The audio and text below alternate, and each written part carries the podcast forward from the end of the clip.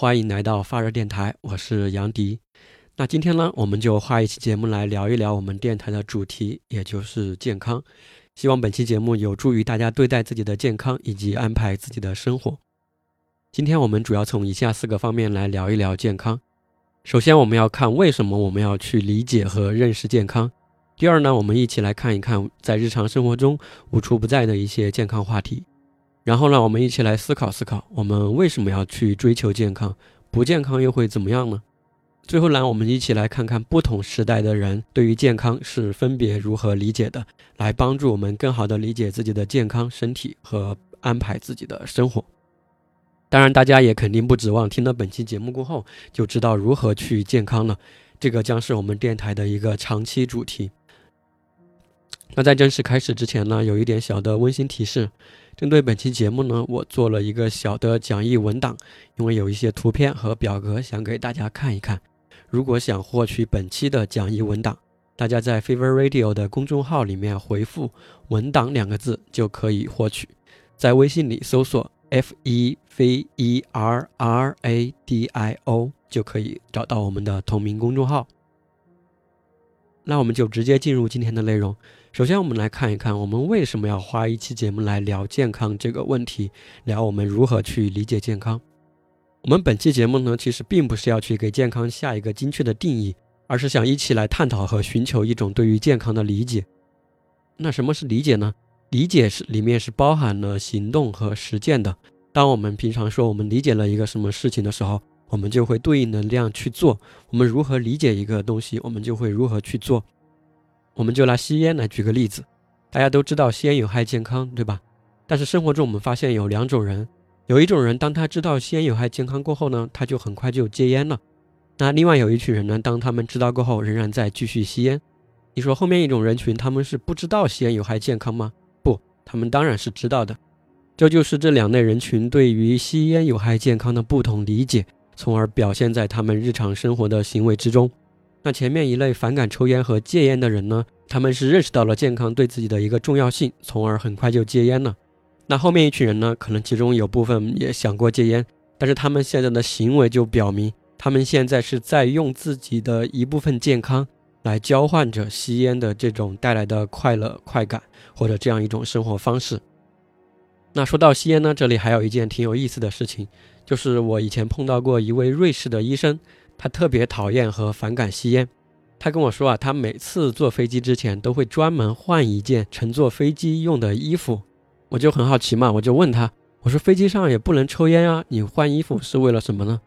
他是这样跟我说的：虽然飞机上不能吸烟，但是在飞机这个密闭的环境里，有许多抽过烟的人，这些烟草的颗粒就弥漫在空气中和吸附在这个坐垫上，还有衣服上。所以他为了避免烟草颗粒吸附到自己的衣服之上，他坐飞机时会专门换一件衣服，在下飞机后再把它换掉。这是我见过的对于避免二手烟执行的最彻底的一个人。那说回来，举抽烟的例子呢，也就是想说明我们对于同一个事物的不同理解是会导致完全不同的行动的。那对于健康的理解呢，也是同样的。我们如何去理解健康？就会直接影响着我们如何去看待、对待自己的身体健康，以及安排我们的日常生活。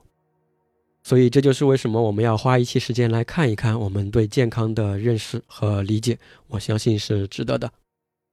那说到健康话题呢，实际上在我们的日常生活中，我们对自己的身心健康的关注可以说是无处不在的。我们姑且先把健康拆分为生理健康和心理健康来看。针对身体健康呢，在我们生活中最常见的就是健身的广告和相关的 APP，也有很多朋友在用这样的产品。那关于健身呢，有两个点大家可以想一想。首先呢，我们都知道健身是非常难以坚持的，需要我们高度的自律，而且在这个过程中很可能还会伴随一些生理上的、心理上的折磨和痛苦。那这个地方我们就可以想一想，如果要经历许多的痛苦才能追求到健康。这个时候，我们健身的主要目的是为了追求健康吗？难道健康不是一个避免痛苦的过程吗？还是说，我们去健身的很大一部分原因，是因为我们为了获取他人的关注和认可呢？那关于身体健康的关注呢？其实除了健身以外，还有铺天盖地的整形美容广告，对吧？我们就不在这里展开了。我们再来看一看日常生活中对于心理健康、心理健康的关注。在网上很多平台都有这样的一些心理课程，大概可以分为两类。第一类呢是讲如何与自己相处的，第二类呢是讲如何与他人相处的。什么叫与自己相处呢？比如如何缓解自己的负面情绪、焦虑啊、郁闷啊、痛苦啊等等。那针对这里面所谓的一些负面情绪呢，我们可以想的是，这些情绪真的所有的都是那样的负面吗？还是有可能是我们人为去构建的一些诊断和定义，然后拿我们自己的一些不舒服和症状去套呢？因为我们知道心理上的一些疾病和不舒服，是我们人为可以去构建这样的诊断标准的，这就会把一些其实没有得这个病的人也会框进来。比如，二零一九年 WHO 就把游戏成瘾、游戏障碍也划定为一种疾病，这就会让一些以前是健康的玩家，现在变成有病的玩家了。这就是同样的道理。那无论如何，通过上面这些例子，我们可以看出，我们日常生活中对于自己的身心健康都是非常关注的。但是实际上，社会上的这个健康状况又如何呢？在真实的生活中呢，我们不时都会听到身边的亲戚朋友有得了这个病，得了那个病，甚至其中有的人还去世了，而且还挺年轻的。相信大家身边都有这样的例子。那下面呢，我们就从一种疾病的现状来看一看我们健康的状况是如何的。我们就拿大家最恐惧的癌症、恶性肿瘤来看一看。这里有一份报告，是中国国家癌症中心在二零一九年发布的《二零一五年中国恶性肿瘤流行情况分析》。我们来看一看这份报告。这份报告的样本量是三点零九亿人，这是非常巨大的，占到了当年全国人口数的百分之二十一点零七。我们就从恶性肿瘤的新发和死亡来看一看。报告中显示，二零一五年全国新发恶性肿瘤三百九十二点九万人，新发就是指二零一五年当年才诊断和确诊为恶性肿瘤的。这个数字是什么概念呢？算下来，平均每分钟就有七点五个人被确诊为癌症。我们再从恶性肿瘤的发病年龄来看一看，从这个曲线我们可以看出，从四十岁往后，这个恶性肿瘤的发病率是陡然上升的，一直到八十岁左右，一百个人中就有两个人会得恶性肿瘤。我们再来看一看恶性肿瘤死亡的情况，报告显示，二零一五年全国恶性肿瘤死亡二百三十三点八万人，算下来平均每分钟就有四点五个人因癌症去世，相当于在我们节目开始的这几分钟里面。就有几十个人因为癌症而去世了，而且死亡的年龄和发病的情况类似，从四十岁往后，这个死亡率都是陡然上升的。我们再来看一看二零一五年恶性肿瘤的发病和死亡的病种，发病前五的病种分别是肺癌、胃癌、结直肠癌、肝癌和乳腺癌，死亡排在前五的病种分别是肺癌、肝癌、胃癌、食管癌以及结直肠癌。这些大家都是可以关注的。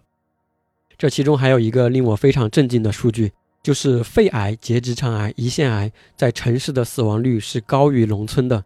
这是什么概念呢？因为在平常的认知中，我们都会认为城市的医疗条件是好于农村的，对吧？但是当我们得了这三种肿瘤的时候，居然在农村的死亡率会更低，这是为什么呢？都是值得我们去反思和思考的。当然，这份报告里面还有很多其他有意义的数据维度，我就不在这里展开。如果想看到这份报告的全文，大家在我们的公众号里面回复“肿瘤报告”四个字就可以获取到。所以说回来，尽管我们对自己的身心健康都非常关注，但是从身边所发生的一些健康事件以及恶性肿瘤这份报告来看，其实我们的整体健康是不容乐观的。那有的听众可能会说，肿瘤离自己很远，和自己好像没有什么太大关系。那我们就再来看一看我们工作中的一些健康话题。那我们知道，现代社会呢是一个强分工的社会，我们在工作岗位上做的很多事情都是比较碎片化的，会削减我们工作所带来的一些成就感和意义感。我们今天就从两个人群来看一看这个工作中的健康话题，分别是程序员群体和医生群体。那针对程序员的健康呢？二零一九年，他们在全球最大的技术网站 GitHub 上发起了一个叫做“九九六 ICU” 的项目。可能有的朋友都没有听过，什么叫“九九六”呢？“九九六”指的就是每天早上九点开始上班，一直上到当天晚上九点，每周工作六天，算下来每周的工作时间就是十二乘以六等于七十二个小时。ICU 指的就是当他们在工作中因为过度劳累生病过后，直接就住进了医院的 ICU，也就是重症监护室。这就是九九六 ICU 的含义。之所以他们会发起这样一个项目呢，我想也是因为在工作中过度的劳累已经严重的影响到了他们的身体健康。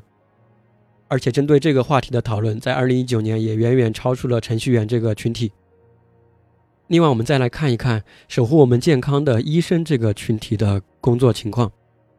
下面这组数据来自中国医师协会发布的《中国医师职业健康白皮书》，报告中调查了四万多名医生的每周工作时长，结果显示，所有医生的每周工作时长都在四十五小时以上，其中二十六岁到三十五岁的医生每周工作时长是最长的，平均为五十二点四个小时。这里我们需要注意的是，这个五十二点四是被平均过后的，我们可以想象得出。其中有的医生可能每周工作时长可以达到六十个小时，甚至七十个小时。他们的健康状况和程序员一样，都是非常需要休息和值得我们去关注的。因为当守护我们健康的医生这个群体，他们自身都不能保持健康的时候，我们怎么能指望他们能给我们提供良好的医疗服务呢？针对医生群体，我们再看一组数据，统计显示，从二零一三年到二零一五年这三年期间。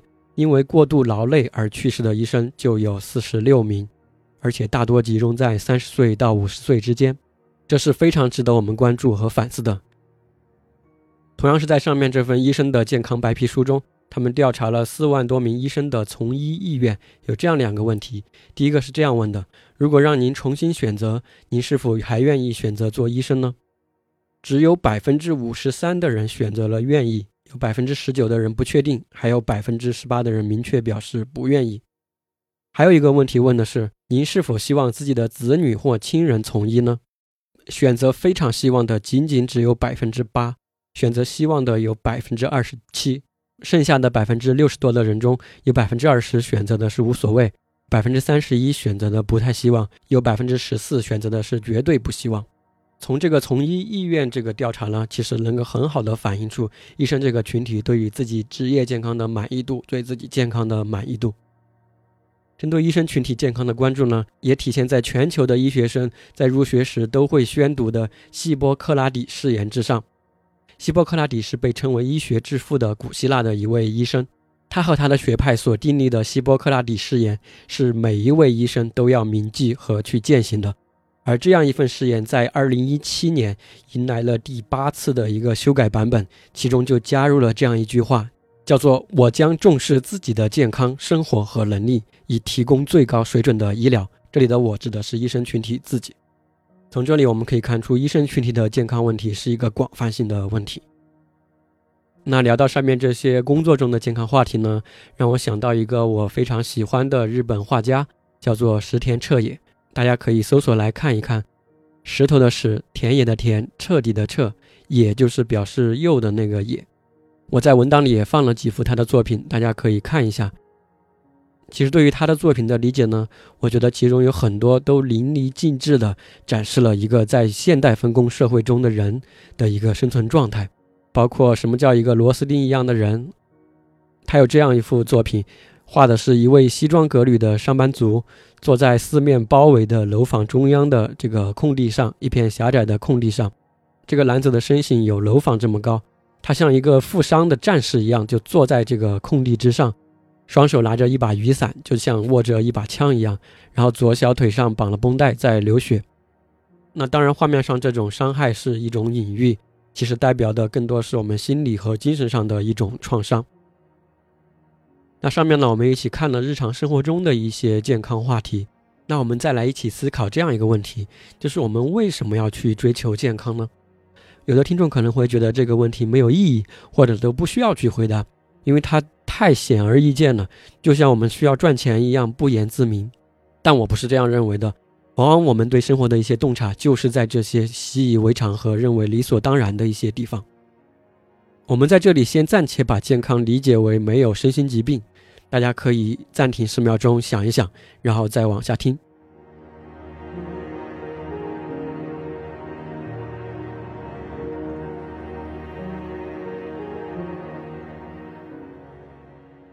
好，那我们继续。那我们为什么要去追求健康呢？实际上，很多时候我们第一反应就是因为我们要避免痛苦啊，就是包括肉体上的痛苦和精神上的痛苦，对吧？是从一个避免痛苦的角度来去追求健康的。确实也是，正是这种避免痛苦的想法和追求，直接促使了我们医学的诞生。在公认最好的卡斯蒂廖尼这本医学史中，就提到，医学是随着人类痛苦的最初表达和减轻这份痛苦的最初愿望而诞生的。所以我们可以看出，我们追求健康的很大一部分原因就是为了避免痛苦。但是我们也要注意，没有痛苦也不等于你就健康了。而且世界上还存在着这样一些人，他们的生活在我们看起来是非常痛苦的。比如印度恒河边上的这些苦行僧，他们通过各种各样的方法来折磨自己的肉体。其中有一位，他就一直把自己的右手举起来，报道上说他已经举了三十多年没有放下了。那当我们看这样一位修行者的时候，你说他健康吗？那有的人可能会说，他这个情况呢，他肉体上虽然不健康，但是精神上是非常健康的。那你怎么知道他精神上是不是健康的呢？所以似乎在这种情况下，我们不太好去评判这个人他健不健康，或者换个说法，他似乎已经超越了健康，或者健康对他来说已经不是那么重要了。这一点我们在后面还会提到。那针对心理上的一些痛苦，似乎也不是每个人都在尽力避免的，因为有的人会沉溺在过去的一些痛苦、悲伤、苦恼，甚至仇恨之中，不愿意走出来。你说他是不能走出来呢，还是不愿意走出来呢？所以我们可以看出，我们追求健康啊，不完全是为了减轻肉体的痛苦、减轻心理的痛苦这样简单。这儿还有几个问题，大家可以一起想一想。第一个就是。我们什么时候会非常关注自己的健康呢？对，很多时候其实我们是在我们得了病不舒服的时候才会关注健康。所以有一种说法是什么是健康呢？健康就是你生病时在关注的那个东西，就叫健康。第二个问题是，健康是主观的还是客观的？就像上面这位苦行僧一样，就是说，如果我自己认为自己是健康的，我是不是就是健康的？还是说有一些客观的标准来诊断？而不以我自己的意志为转移，就是健不健康这个问题上。最后一个问题是，对于一个人来说，健康是可以拆解的，还是说是一个整体的概念？什么叫拆解呢？比如说，你可以拆解成生理的健康和心理的健康。生理的健康，你还可以拆成这个眼睛的健康、心脏的健康、肝脏的健康，对吧？我这里不是要钻牛角尖啊。假设我们觉得健康是可以拆解的，它可以拆解到什么样的一个程度呢？比如平常我们确实会听说，哎，这个人他整体都挺健康的，只是肝脏上有一点问题。好，那我们肝脏有问题，那肝脏呢，我们又可以拆解为左肝和右肝。我们可以说他左肝是健康的，右肝是有问题的。这样说好像是合理的，对吧？那以此类推，这样拆下去可以拆到什么程度呢？当它只有一个肝脏细胞发炎的时候，它是健康的吗？还是说我们还要拆到基因的层面呢？我相信对于这几个问题的思考是有意义的。那我们就带着这几个问题继续往前来看一看，从古至今的人们是如何来看待健康的。首先，我们来看一看上面提到过的古希腊希波克拉底学派的健康观，大概在公元前三百到四百年左右。医学之父希波克拉底所认为的健康观或者疾病观叫做四体液学说，健康就是这种体液的平衡。什么意思呢？他是这样说的。人体内有血液、粘液、黄胆汁和黑胆汁，这些体液决定了人的性质，有点像我们现在口中所说的体质这个词语啊。人类借由体液感受到痛苦或者享有健康。当这些体液的比例、体积和能量配合得当，并且是充分的混合在一起时，人就享有完全的健康。所以他所认为的健康就是一种体液的平衡。当这些体液失调的时候、不平衡的时候，我们就会得病。而且在古希腊时，他们会把人看作一个整体，人体就是一个小宇宙，与外面的大宇宙形成某种关联。大宇宙会影响我们人所处的这个自然，而自然呢，又会影响我们人这个小宇宙，也就会影响到刚刚我们所提到的这四种体液。所以，外面的大宇宙也影响着我们身体的健康和疾病。是不是听出一点天人合一或者中医的整体思想呢？确实有相似的地方。下面我们就来看一看我们中国古代《黄帝内经》对于健康的认识和理解。那在中国古代呢，还没有“健康”这个词语和表达，健康这个词语是白话文运动时从日本的和制汉语直接传入中国的。在古代，我们更多的是对于人方方面面的描述。和古希腊一样，我们的古人也把人和自然进行了直接的联系，甚至类比。《黄帝内经》上就有明确的把人的构造和自然万物进行一一的对应，很有意思。我给大家念一下：天圆地方，人头圆足方以应之。人的头是圆的，脚底是方的。天有日月，人有两目，也就是两只眼睛。地有九州，人有九窍。天有风雨，人有喜怒。天有雷电，人有声音；天有四时，人有四肢；天有五阴，人有五脏。此人与天地相应者也。这就是书上所记载的这种朴素的把人和自然进行直接一一类比的观念。那我们的古人认为什么是健康呢？更多的是一种整体的平衡、天人合一、阴阳调和，或者从精气神来描述，对吧？其实，在《黄帝内经》的开篇就对健康做了一定的描述。《黄帝内经》的开篇是这样的：皇帝去请教一位叫做岐伯的天师，他问天师：“余闻上古之人春秋皆度百岁而动作不衰，今时之人年半百而动作皆衰者，时势异也，将人失之也？”皇帝就问这个天师啊：“为什么上古之人动辄都能活过百岁，而且动作不衰减？”但我们现在的人呢，到五十岁感觉就不太行了，是时代变化了吗？天师是这样回答他的，里面就包含了我们古人对于健康的认识。他是这样说：上古之人，其知道者，法于阴阳，合于术数，饮食有节，起居有常，不忘劳作，故能形与神俱，而尽终其天年，度百岁来去。这就是古人对于健康的认识：法于阴阳，合于术数，饮食有节，起居有常，不忘劳作。后面这位天师又继续回答了皇帝：为什么现在的人没有那么健康的？而他这个描述，我觉得放到当今社会来看，也是一点都不过时的。他是这样说的：今时之人不然也，以酒为浆，就把酒当水喝；以妄为常，醉已入房，喝醉了才睡觉；以欲竭其精，以耗散其真，不知持满，不食欲神，物快其心，溺于声乐，起居无节，故半百而衰也。大概说的就是现在的人太贪图享乐和追求快感，而忘记了节制。这就是中西方古代对于健康的一些看法。我们可以看到有很多相通和类似的地方。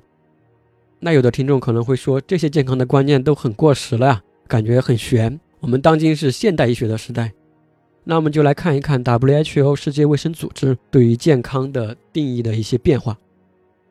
在 WHO 成立的那一年，也就是一九四八年，他就推出了一个广为人知的健康的定义，是这样说的：健康乃是一种在身体上、心理上和社会上的完满状态，而不仅仅是没有疾病和虚弱的状态。